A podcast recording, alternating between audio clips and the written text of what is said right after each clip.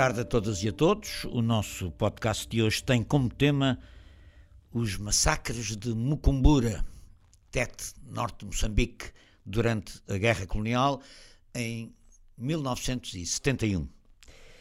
Pela redação do podcast está Mariana Carneiro eh, e o nosso convidado é o professor eh, Mustafa Dada. O professor eh, é, do, é, professor na California State University of Bakersfield, é também investigador associado do Centro de Estudos Sociais da Universidade de Coimbra. É um muito conhecido estudioso do Império Colonial Português em África. Publicou em 1993 um livro fundamental que tem como título Warriors at Work: How Guiné Was Really Set Free, ou seja, os, os guerreiros no trabalho, como é que a Guiné realmente se libertou.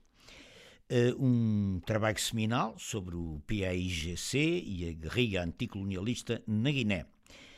Mais recentemente, entre várias outras coisas, publicou um importante trabalho sobre os massacres de Viriamo, também na zona de Tete, norte, zona em Moçambique. Esse trabalho sobre os massacres de Viriamo foi premiado em 2017 com o prémio Martin Klein, que o distinguiu como o melhor trabalho académico sobre história africana em língua inglesa, em 2000, no ano de 2016. É, tem uma versão portuguesa nas edições da Tinta da China. É, relata o massacre da tropa colonial portuguesa é, num ataque é, contra um conjunto de aldeias no Triângulo de Viriamo, em Moçambique, de que resultaram cerca de 400 mortos. É, um episódio que se tornou, episódio esse, deveria o mais conhecido do público português eh, e que se tornou internacionalmente muito relevante, contribuindo de forma muito significativa para a denúncia do colonialismo e da guerra colonial nesse período. Eh, vamos hoje tratar de um outro episódio sangrento da guerra colonial, eh, numa zona não muito distante, na fronteira com a Rodésia, eh, a zona de Mucumburo, uma série de episódios sangrentos. E eu queria agradecer ao professor Mustafa por aceitar falar connosco acerca deste outro episódio eh, de natureza também idêntica ocorrido em Moçambique, em Mucumbura. menos episódio esse menos conhecido dos nossos ouvintes e do nosso público, eh, e que, eh, sobre o qual, eh, no passado mês de novembro, passaram, passaram passou uma efeméride 2020, 1971-2021 e que nós estamos a celebrar, a assinalar no dia de hoje. A primeira pergunta com que vou abrir a nossa conversa com o professor Mustafa diz respeito, é uma pergunta muito informativa para os nossos ouvintes, que são uma grande parte deles jovens, uh, que provavelmente muitos deles nunca ouviram falar de Mucumbura. E a primeira pergunta é óbvia e é natural: o que foi e como ocorreram os massacres de Mucumbura? E agora vou passar à, à Mariana, também vai pôr uma pergunta e começamos então depois a nossa conversa. Eu queria colocar uma questão exatamente no seguimento daquilo que disse o Fernando Rosas, que é nós continuamos a ter imensos tabus sobre aquilo que foi a guerra colonial portuguesa e também sobre aquilo que foi o colonialismo português. E os massacres são, nas, nas ex-colónias, são ainda muito pouco conhecidos da população em geral e muitas vezes são varridos para debaixo do tapete, ou seja, são escamoteados aqueles que foram os crimes cometidos pelas tropas portuguesas. E Mucumbura é eh, pouquíssimo falado, pouquíssimo conhecido, quer dizer, o nome Mucumbura não é propriamente um, um, dos, um daqueles que tem sobressaído ainda assim nas obras que vão sendo publicadas. Ouvimos falar de Viriamo, mas uh, não, não se fala em Portugal sobre Mucumbura e queria perceber exatamente o porquê deste desconhecimento e de, hum, a razão pela qual Mecombura tem passado ainda mais uh, despercebida no meio de todos os, os massacres que foram cometidos. Professor Mustafa, a palavra é sua. Muito obrigado. Obrigado. É uma pergunta muito interessante e importante. É simplesmente porque nós não, não haveria o massacre de Viriamo sem esta presidência do massacre de Mucumbura. E o que é importante é de nos saber que o massacre de Mucumbura uh, tinham, uh, aliás, tinham várias, vários com, fatores complexos que colidiram inevitavelmente, inevitavelmente para produzir uma, um massacre de Mucumbura. Um desses era uma incidência minúscula da historiografia colonial portuguesa que não havia nada de fazer com Mucumbura. Esta era uma, uma aldeia pequenina, perto da fronteira da Teta e da República da Zâmbia, numa, num, num, espaço que se chamava, numa aldeia que se chamava Uncanha. O Uncanha era o, o ponto uh, determinadamente focal que arrebentou uh, o, o, o, massacre de Mucumbura. Há houve aí um, um, algumas uma, uma, uma disrupção uh, insur, insurgência entre a entrada dos, dos, dos, dos guerrilheiros de Frelimo e o administrador local português, cuja consequência atraiu o novo chefe de, de, de, de, de, de contra-insurgência, que era o, uh, uh, uh, o, o protégé do, do, do Causa de Arriaga. E neste momento a, a força da contra-insurgência portuguesa a, decidiram de desvaziar a, a aldeia e emigrar todas as pessoas daí para a Mucumbura. E dentro de 24 horas, esta aldeia foi totalmente evacuada e os, e os militares portugueses ofereceram o transporte para cruzar a, o, o, rio Zambésia e atraíram dentro de 24 ating, bem atingiram uma uma vitória para o Frelimo sem sem o Frelimo combater as forças portuguesas porque metade naquela evacuação eram guerrilheiros e simpáticos da, da Frelimo, dos nacionalistas.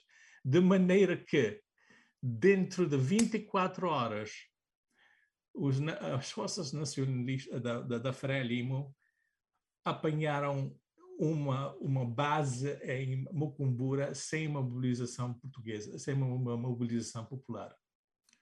E esta era o, a falta, se tu queres, sabes, uma, um, um erro estratégico da parte das, das forças de contra-insurgência portuguesas. Agora, Mocumbura era um massacre, um prefácio para, para Viriamo. Uhum. Só uma pergunta: Esse, eles tá, vão ser transportados para um reassentamento obrigatório? É isso? Forçado? Sim, porque eles não eles que queriam simplesmente uhum. Sanitarizar aquela, aquela, aquela, aquela, aquela parte zona do toda. território uhum. na zona e depois aqui eles já despacharam e de maneira que agora nós estamos resolvidos um problema.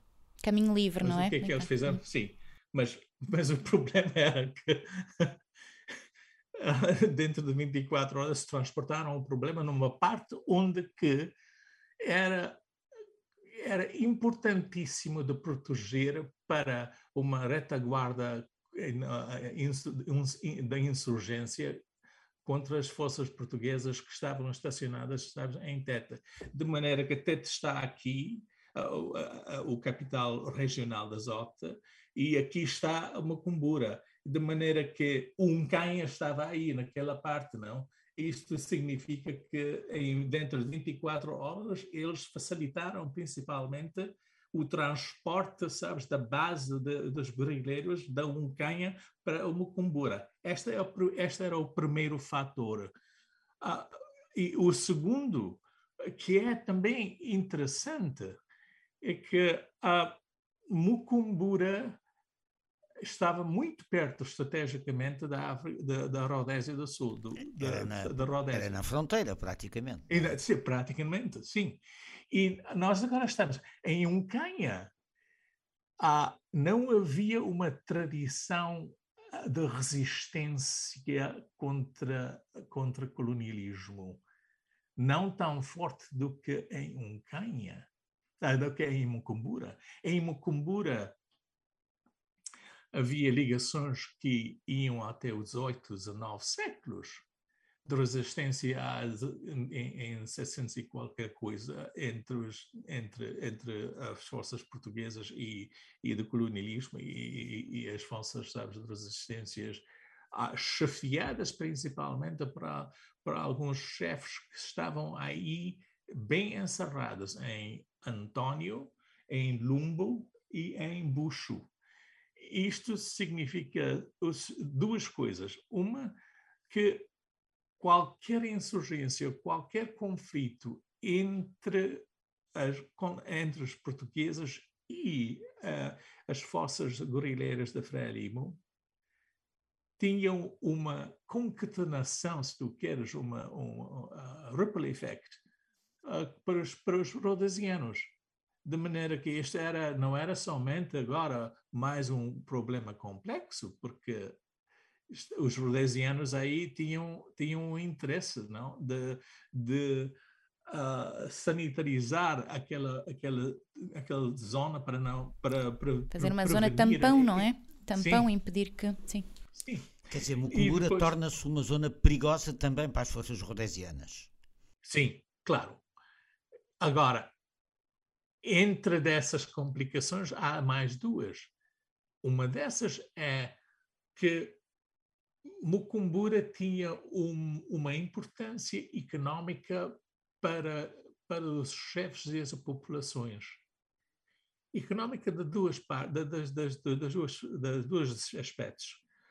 Uma que era a logística, isto é, havia, um, havia essa, uma estrada bem construída entre, um, entre Tete e a fronteira, onde pessoas podiam uh, transportar uh, uh, bens comuns para, para, para, para comprar e, e, e, e vender. A outra, o outro complexo, outro fator era o é, é, é, era o, uh, o fator de, de uh, alianças entre uh, forças locais que eram pró-nacionalistas e forças locais, chefes locais que não, não podiam desertar a aliança com, com as administrativas portuguesas, porque se eles, aliam, se eles ah, favoravam a, a, a, administração portuguesa, perdiam, sabes, o, o, a, a, proteção administrativa para transportar, uh, sabes, bens uh, uh, à fronteira. E e neste, neste sentido, quando o Frelimo chegou em Mucumbura, houve aqui uma bifurcação de alianças entre os chefes que estavam pró-portugueses, eram dois desses, e os outros que eram a maioria, que eram que favoravam claramente uma, uma, uma independência, uma, uma, um movimento de independência. Essas estavam os chefes tradicionais que tinham uma consciência e um, um, uma. A, a, a, bem, que que, raízes profundas de resistência que iam há séculos. Agora entram os missionários católicos. Esta era o mais o fator mais importante, porque uh, os, os missionários católicos não eram portugueses, eram formados no âmbito, sabes, num crucíbulo da teologia da libertação. E eram influenciadas com essas ideias de pós-Vaticano II. E, neste sentido, eles já cultivaram uma consciência católica de, de, de, de uh, socializaram, sabes, as populações onde eles viam a, a, a missão profética do, do, do cristianismo como uma missão de mudança social, sabes, e autodeterminação. Estamos a falar concretamente do Padre Alfonso Valverde, não é? Martim Hernandes. Sim, Valverde sim. e Henrique, Henrique Ferreira, sim. Ah, ah, e eles simplesmente cristalizaram a fissura ideológica, se tu queres, entre essas, essas, duas, uh, essas duas alianças. Ah, houve um incidente que finalmente arrebentou e que ultimamente, sabes, foi a causa do, do, do, massacre de Viriamo. Isto era o primeiro massacre em Antônio. Ah, as detalhes estão aí no, no, nos livros, mas, bem, um esboço mais, mais, mais, mais abrangente é ah, ah, as forças, as forças bem, as forças rhodesianas e as forças portuguesas de contra-insurgência combinaram a, a, matança dessas, sabe, de, de, dessas aldeias. E, infelizmente, os, as forças portuguesas deixaram, sabes, os copos simplesmente aí para, para cozinhar, sabes, no sol de Tete. E de maneira que os padres estavam tão a, a, a, magoadas com essa, com, com essa experiência que as pessoas, sabes, da igreja, os, os, os fiéis da igreja, chegaram para, para o, o, os padres e disseram: Olha, isto não é cristianismo, como é que esses são cristãos? Esses são os nossos irmãos. Por que, que eles estão a fazer isso para o nosso povo? Nós somos também cristãos, ah, mas não, não da pele branca. Mas como é que é isso possível? E os padres que foram ali enterrar esses cadáveres. E aqui começa a primeira metodologia eh, orgânica, não era uma, uma coisa intencional. Os padres simplesmente disseram a eles próprios mesmos: Nós não poderemos ir e protestar contra as forças militares portuguesas sem uma cultura de evidência o que os, o que os, os soldados portugueses fizeram. E aí que é que eles iniciaram tomar fotografias, recordar as pessoas que foram mortas, idade, sexo, a relação entre, entre sabe, genealogia, se tu queres, onde é que eles foram mortos, etc.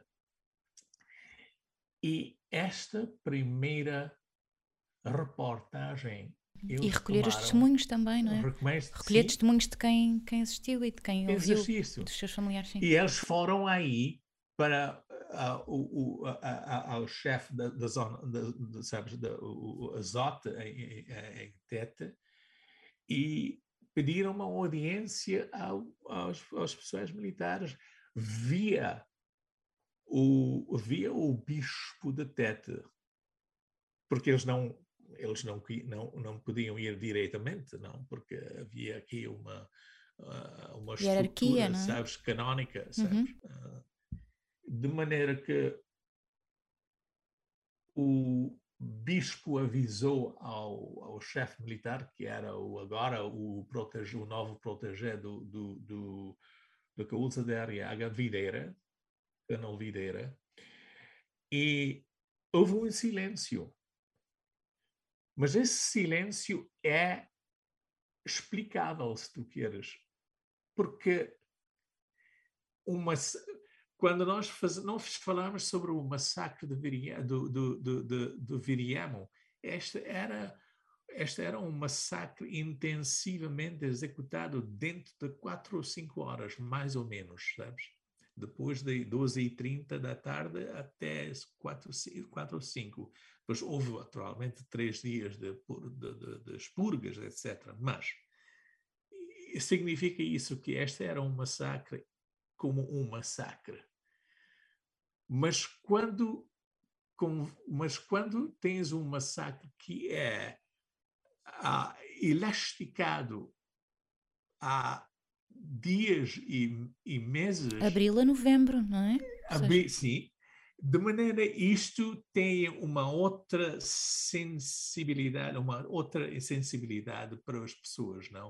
Uh, Ninguém é pode é alegar que foi um momento, não é? Sim, não foi um erro sim. pontual ou um momento de loucura, foi, foi algo que se prolongou no tempo, foi algo premeditado que se prolongou. Isso, sim, sim, sim. Sabes?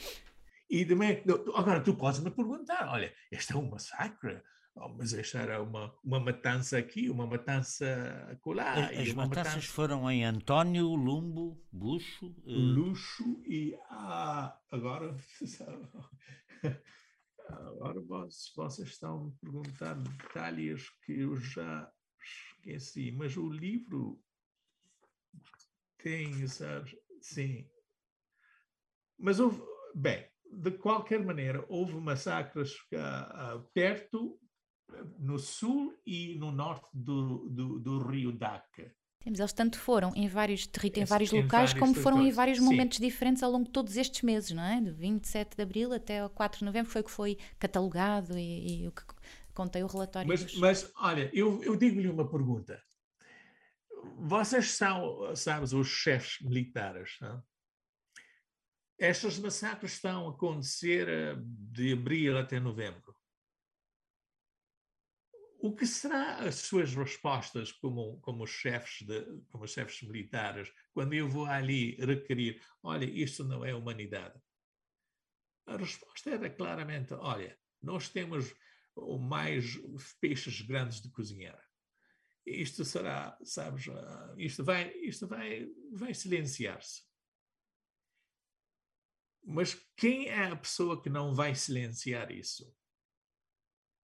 Os padres, portanto. Sim, infelizmente. Infelizmente. É, e aí está a resposta. Aí está a resposta.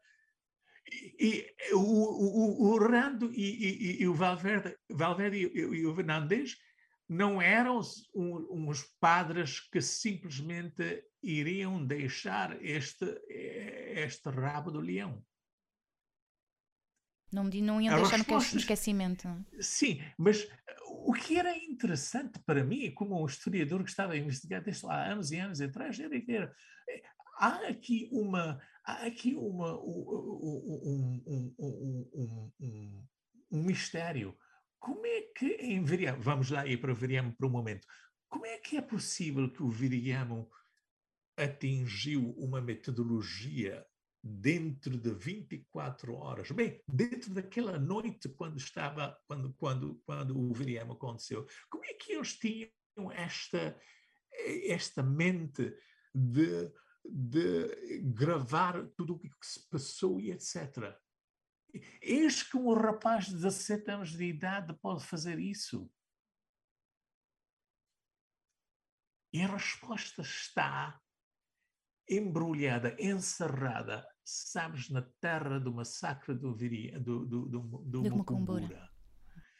Aqui estes dois padres disseram o seguinte: nós saímos de Mocumbura, fomos à Tete, tivemos uma audiência com um bispo, não passou nada, silêncio.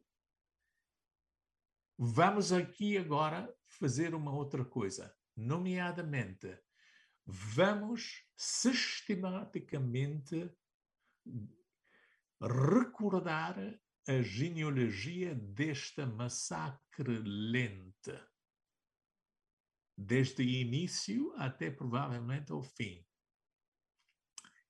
E esta metodologia era a metodologia que fundamentalmente alterou, sabes, a veracidade da cultura de evidência da, da, da, do Viriamo.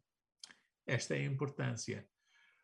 De maneira que o silêncio, quando eles produziram esta, esta, esta nova relatório, a Videira, que estava aí em Zota agora, comandando todas as tropas portuguesas anticoloniais, finalmente mandou uma, um militar para um inquérito.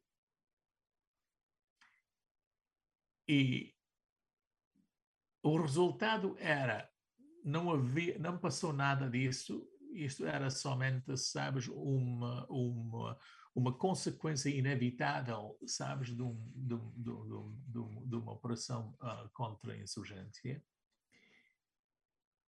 E deixou estas palavras encerradas numa resposta que este pessoal deve a dois padres.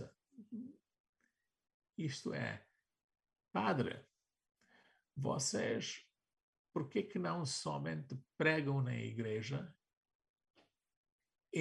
e pregam, pregam o cristianismo de civilização e não de associar com essas pobres almas de, de selvagem?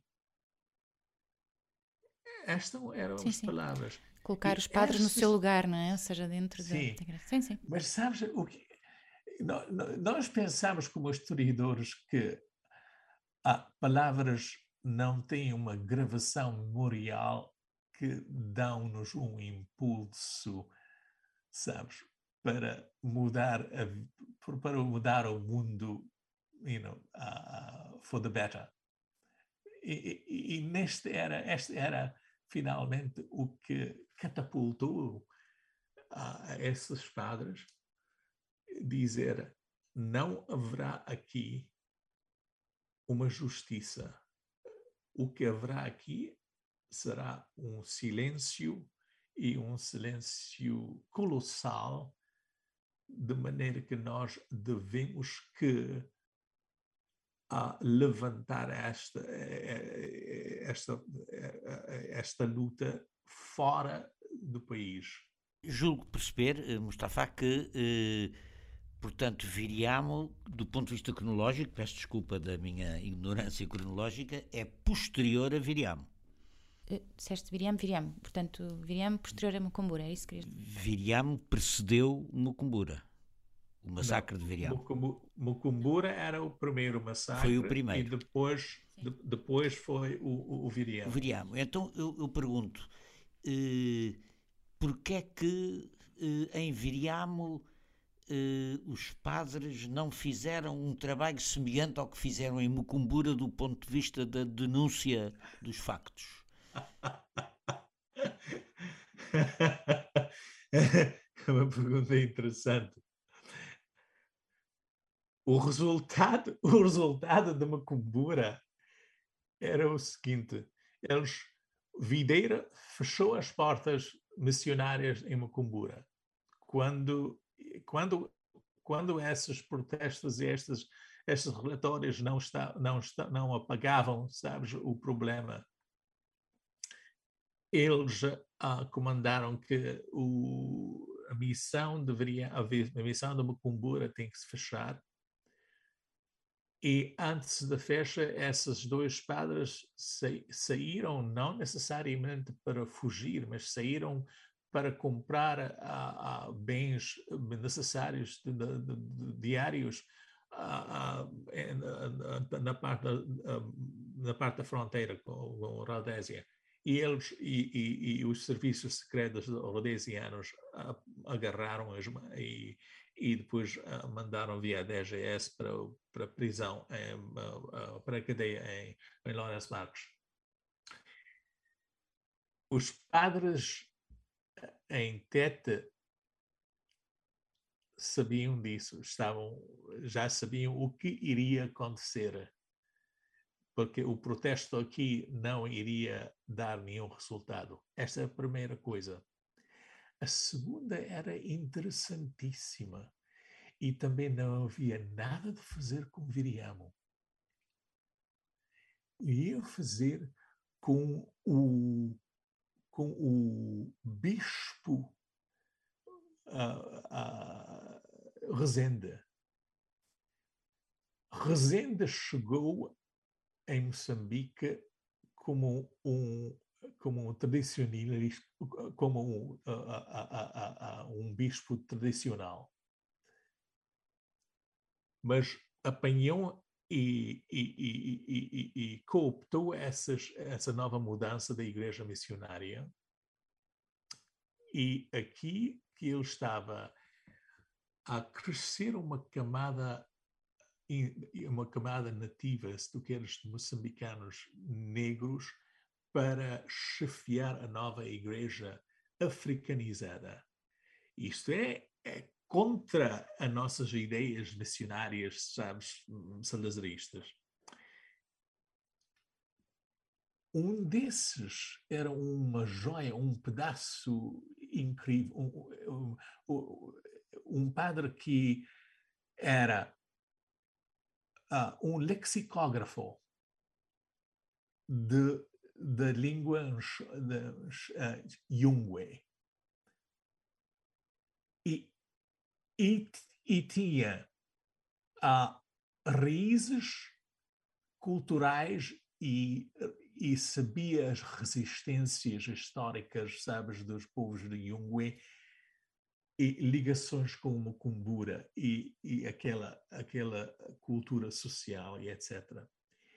Ele já já tinha se já, já, foi à, à, à cadeia à, antes de tomar essa posição como um padre em Tete para para motivos uh, políticos uh, que infelizmente ele foi comprometido e finalmente eles libertaram este padre com uma com, uh, uh, com um caveat, so, nomeadamente que ele não poderia mexer em políticas.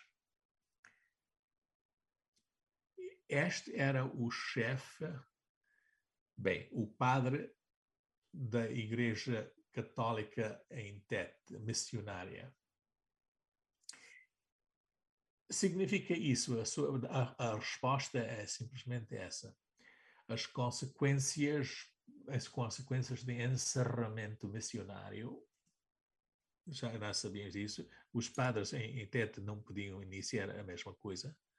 Segundamente, que a cúpula missionária em Tete estava chefiada por um padre negro que era uh, uh, uh, já comprometido politicamente, já, já os 10 essas já sabiam essas, e que tinham uma camada, sabes, de acolitos e escolares já conscienciados com libertação e autosself-determinação. E esta é a razão que os missionários em Tete não foram à vanguard, em frente, sabes, desta luta. O que eles fizeram é simplesmente, subterraneamente, utilizar os escolares, um desses que era o, o, o famoso. Um, um, bem, Hastings, Hastings está fora mas o, a, pessoa que, a pessoa que é mais importantíssima nesta história era, bem, o, o nome dele uma falha, mas eu me vou lembrar um pouquinho. Bem, de qualquer maneira, o que o trabalho o, o trabalho de, de, de uh, construir a narrativa da Veriamo uh, foi feita para pessoas que não estão reconhecidas no mundo, mas que estão aí claramente recordadas no livro. A pessoa que neutralizou ele mesmo para salvaguardar a igreja e de maneira que para avançar a, a, a, a narrativa de, de, de, combater o colonialismo português eram, sabes, o padre negros. Bem, eram só um. E a terceira parte era as, os padres que foram voluntariamente cooptados para enfrentar essa luta essas eram os padres burgos. Um desses, um desses, já sabes, aquele famoso padre Sangaro, que, uh, que faleceu há alguns anos.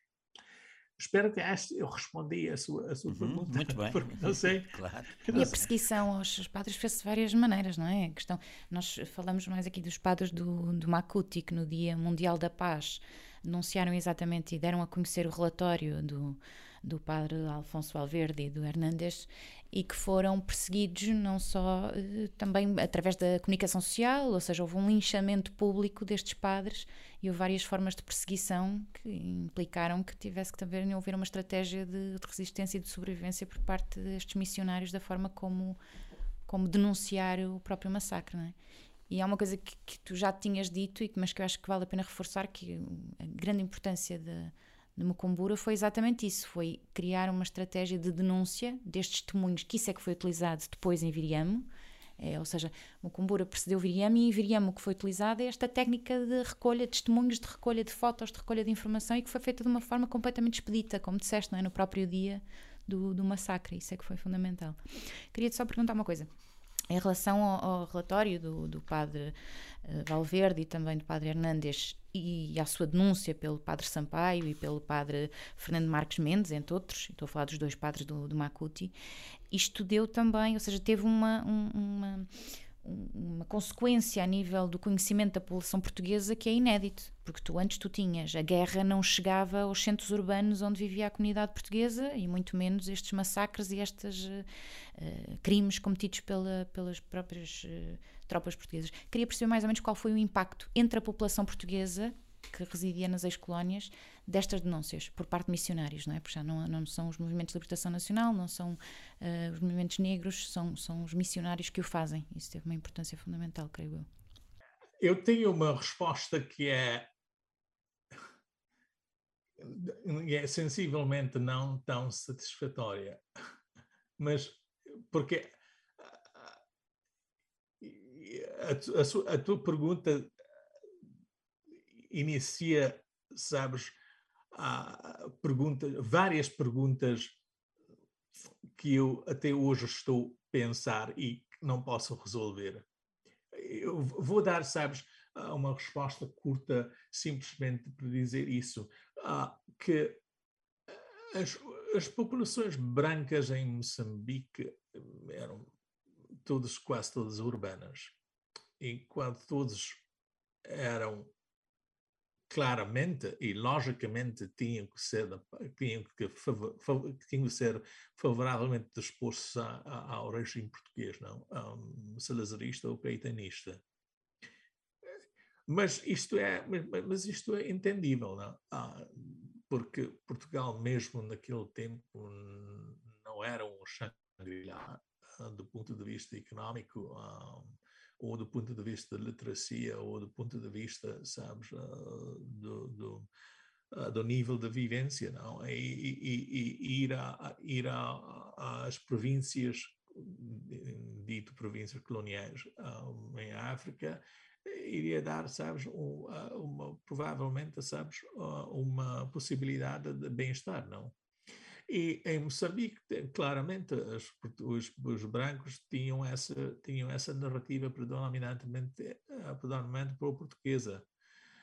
Mas os que eram já aí há gerações tinham uma outra, sabes, uns outros pés provavelmente africanizados, e não, não, africanizados do ponto de vista da mentalidade, não necessariamente de uma outra, outra parte.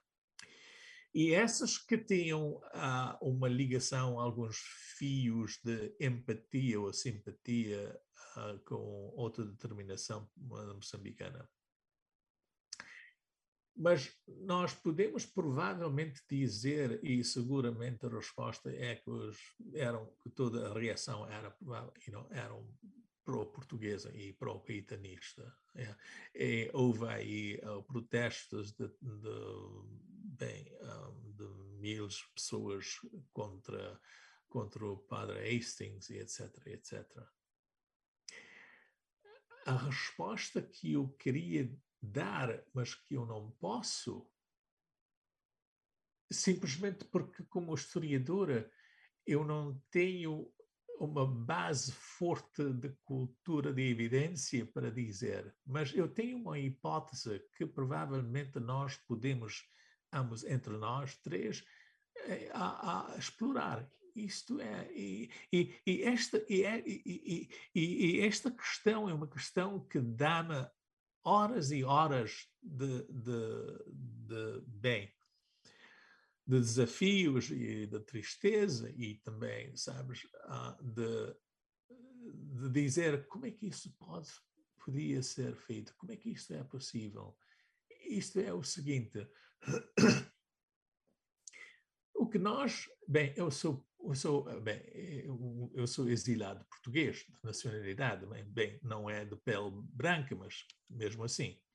Mas o que eu quero, o que eu, o que eu penso é o seguinte: quando ah, no, no, início do século XX, quando as, as forças corporativas salazaristas agarram as raízes e as pernas, sabes, da, da sociedade civil,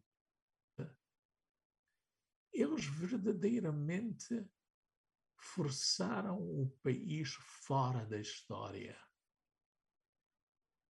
e depois eles suplementaram isso com uma visão fantástica, enforçadas com as forças de violência institucionalizada e, e, e das forças, das forças chaves da PIDA, da DGS e etc.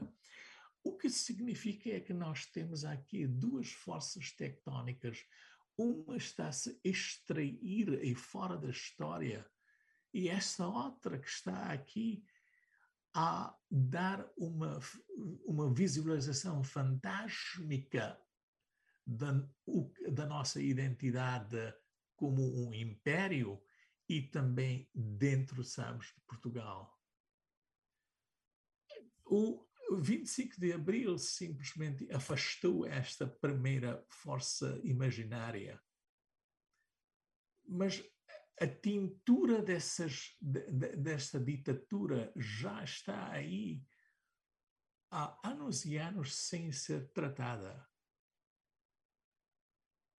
Olha, uma coisa que eu disse, que eu digo, eu não sei se esta é a, uma explanação que dá que dá-me, sabes, um gosto ou que dá-me, sabes, um sentido satisfeito de dizer, ah, agora entendo isso. Mas, mas sabes, não, não sei se isto, é, se isto, se isto é, é verdade ou não. O que eu cheiro é o seguinte, que nós, nós como portugueses, vivemos, sabes, numa, em, num, numa, numa realidade binária. Queremos ser portugueses pós-coloniais, mas não queremos perder a fantasma de uma construção que não havia antes de 20, antes do século XX. E isto é evidente, sabes, na Torre de Tomba e nos outros arquivos. Quando vais aí para 4, 5, 6, 7 anos, e no meu caso, anos e anos e décadas, o que tu encontras são os seguintes: montes e montes de documentos de processo. Montes. O que não temos aqui é onde é que estão os ossos das almas vividas dos portugueses mesmos, ou dos, sabes, os dos subalternos em, da África colonial. Por isso, é, isso é uma questão importantíssima, que é perceber como é que foi essa dinâmica para ti de, de investigar Viriamo e quais que, que, contradições e que obstáculos e constrangimentos é que tu encontraste, não é? Que ainda um historiador que se queira dedicar a, a massacres como o de Mucumbura, como o de Viriamo e tantos outros, um, se conseguimos ou não conseguimos ter essa abrangência, não é? essa visão não eurocêntrica. Se well, conseguimos não, passar não é essa necessariamente eurocêntrica. Eu penso que dizendo eurocêntrica significa que este é, sabes, um problema global, um problema da Europa.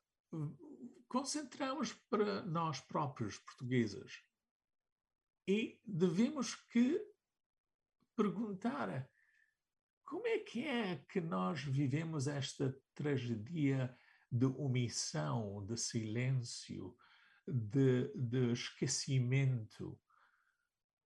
Ah, eis que ser um pós-colonial português é de esquecer, é de não admitir, eis que, eis que há, há, há o amor é simplesmente um amor verdade e verdadeiro se não é quebrado, se não é esforçado de congelar. E, e entendes o que eu quero dizer? E a história, a história verdadeiramente não é uma teleologia. Não é, não é, não é uma, um caldo para simplesmente a, ah, darem um conforto uma história, sabes, é, é, de, é de nos autossustentar, é de construir a nossa, sabes, a nossa herência bem quebrada, bem frágil, bem uh, sanguínea e, e, e, e, com todas estas coisas que nós, nós devemos que nós devemos aceitar eu estou, estou enganado. Não. Provavelmente eu estou aqui totalmente. Caladinhos a ouvir muito atentamente. Não, não, eh, não. É uma, é uma boa questão. O nosso tempo, infelizmente, está a chegar ao fim. E é uma boa questão que, se, que é lançada para, para a reflexão, não é? Eu acho até que mais do que uma desmemória, há uma luta pela memória, não é? Quer dizer, há, uma, há um combate pela memória e, e a emergência da extrema-direita eh, em Portugal, dessa extrema-direita pós-fascista, beneficiando do facto de eh, a, a, memória colonial nunca ter deixado, em certo sentido, de ser pesada na sociedade portuguesa. O 25 de Abril acabou com o sistema colonial, mas não com a ideologia colonial uh, esses problemas tornam, uh, tornam a vir. É como se fosse uma, em termos psiquiátricos, uma coisa que está recalcada e volta ao de cima em determinadas condições. E eu acho que essa é uma tarefa, uma grande tarefa política, cultural da esquerda, da esquerda em Portugal, é exatamente trazer esses problemas novamente para a discussão e queremos agradecer muito ao professor Mustafa o seu contributo, a sua reflexão e o seu trabalho. Trabalho que nenhum investigador português fez até agora. Olha, Deus me falha. Eu sou português. Sim, mas nenhum, nenhum, português da, daqui do mundo, do mundo académico português, do mundo académico nacional. Não, nós devemos ser mais, mais devemos ter mais compaixão, porque eu, eu tinha o mesmo sentimento que, que, que vocês têm, mas eu há, há, há, ano, há, ano, há meses passados eu estou a rever essas ideias, uhum. porque há a razão porque é que nós em Portugal estão os residentes aí que têm todas as facilidades, bem, bem como as facilidades, não podem fazer esses trabalhos que, que são perigosos, porque do ponto de vista do ponto de vista perigoso pessoal, sabes, não podem fazer isso. E, e, e, é bem, nós conversamos um dia. Exatamente. A razão, a razão é saber porque é que eles são perigosos, não é? Isso, Sim. essa é a razão. Uh, muito obrigado, Mustafa. Uh, até, até, um dia, até um dia destes, espero. Uh, o, nosso, o nosso podcast para a próxima semana irá tratar da memória de um anticolonialista, de um democrata, Nuno Teutónio Pereira. vamos ter aqui o testemunho do, da vida política e até profissional do arquiteto Nuno Teutónio Pereira por parte de outro arquiteto, João Afonso, da, da, redação, da redação do podcast vai estar também novamente a Mariana Carneiro. Até para a semana, muito boa tarde, muito obrigado e eh, boa audição do nosso podcast. Pode subscrever este Convocar a História no iTunes, Spotify ou na sua aplicação de podcasts. O mesmo acontece com os outros podcasts do Esquerda.net, como o Alta Voz, com leituras longas de artigos, o Mais Esquerda, com registros de debates e conferências, os Cantos da Casa, com o melhor da música portuguesa, ou ainda o 4 e 20, o podcast quinzenal da atualidade canábica.